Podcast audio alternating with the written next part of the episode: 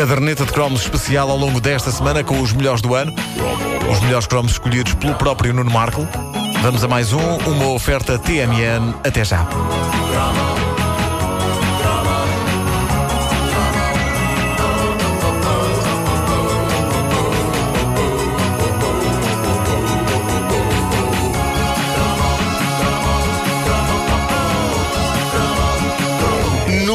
Esquecerei a noite de domingo e a razão escreve-se com cinco letras. Heidi. Espera aí.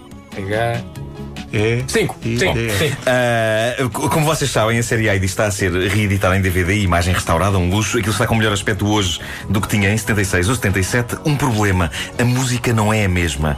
Ah, pelo menos no episódio que eu vi, não havia nada de avôzinho diz-me tu. Como é possível? Nem de olaré, olaró, olaró, kiku, Oh, kiku. laré, laré, Kiku. Oh, pá, nítido. Isso foi Qualquer chocante. uma das duas, com versões alternativas nas escolas. Claro. Sim, É claro, é claro que sim. Levanta claro que e sim. mostra- Uma delas já, já aqui falámos eh, sobre a, a contagem de pilosidades eh, Sim, sim. no, no- no traseiro do avô. Ah, mas não foi isso que, fez da noite de domingo uma noite marcante. Foi isso sim o meu reencontro cerca de 35 anos depois com Heidi, Pedro, o avô, o cão Josef e com o extremo dramatismo que algumas daquelas histórias tinham. Permitam então que enquadre as coisas. Na noite de domingo eu estava em casa do meu sogro a jantar, quase todas as crianças da família estavam lá e para as entreter à hora de jantar é posto um DVD infantil. E o DVD em questão era, era, era o da Heidi, Ah, a boa velha clássica Heidi, mais precisamente o episódio que dá pelo nome Uma Notícia Triste. É logo para preparar. logo.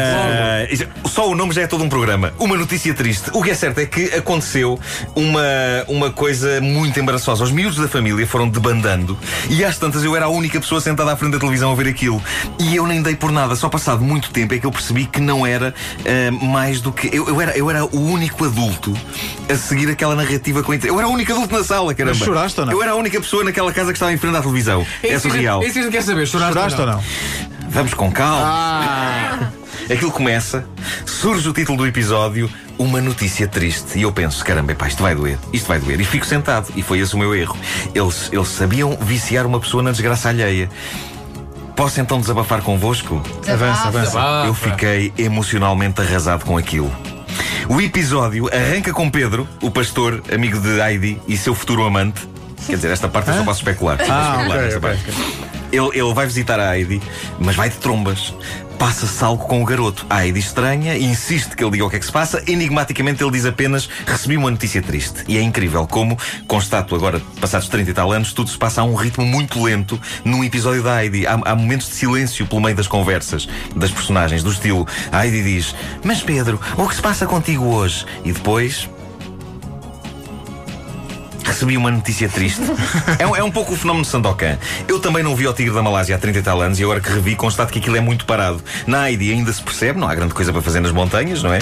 Mas no Sandokan aquilo é uma coisa de piratas, era suposto eh, mexer mais. Bom, não adiemos o inadiável. Eu, eu estou aqui a inventar coisas para fugir à tragédia, mas tenho de vos dizer Força! qual a notícia triste que Pedro recebe neste episódio da Heidi. Há um flashback em que vemos então o Pedro ainda todo contente a passear as cabrinhas para- pela vila e há uma senhora que se aproxima dele e lhe diz qualquer coisa como é, não Pedro, já sabes da notícia triste? E ele diz não e ela diz a frase que cai no espectador como uma bomba atómica emocional. Ela diz a marota vai ter de ser abatida.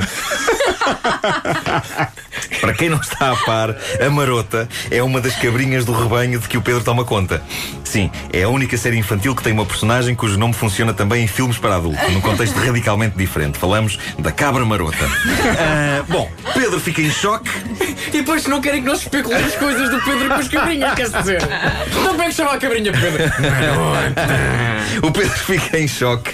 Nesta altura, aproxima-se o dono das cabras, para quem Pedro trabalha, que é o Sr. Stral.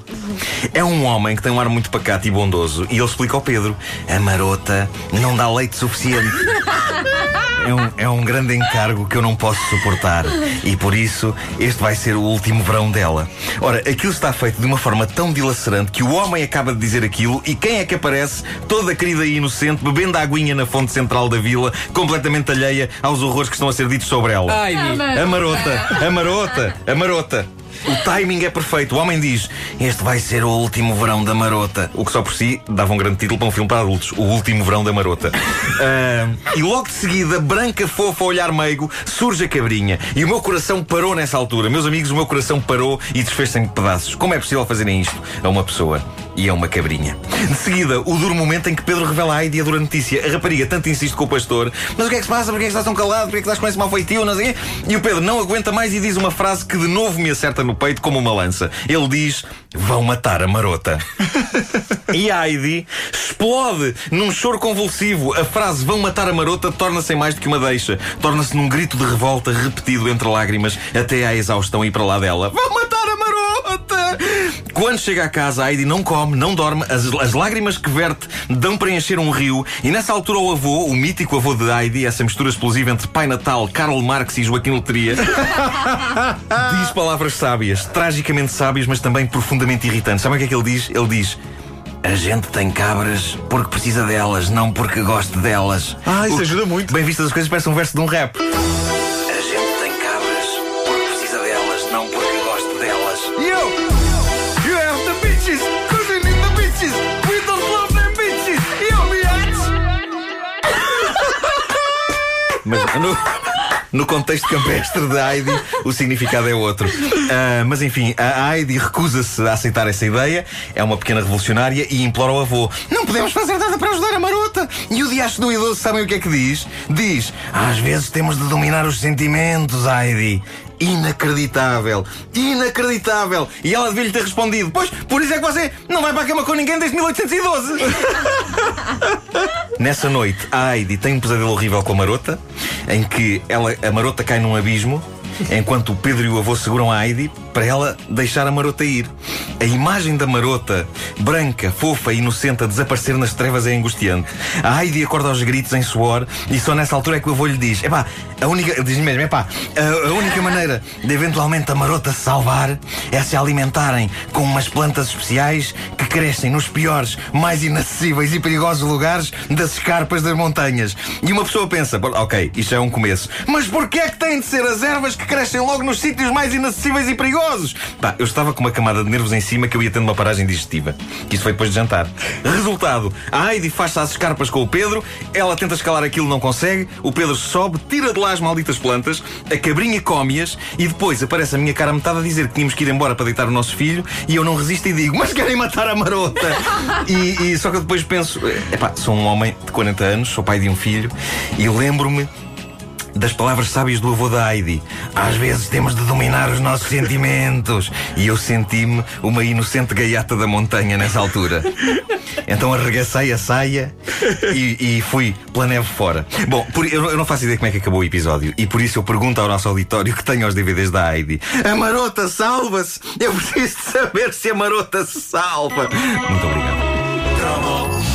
Um drama humano na caderneta de cromos, humano e não só. E, e- e- e do gado também, não é? Mas acho que a marota salva-se. Salva-se. Salva-se. É, pá, a caderneta de cromos é uma oferta TMN até já. Eu acho que as marotas salvam sempre.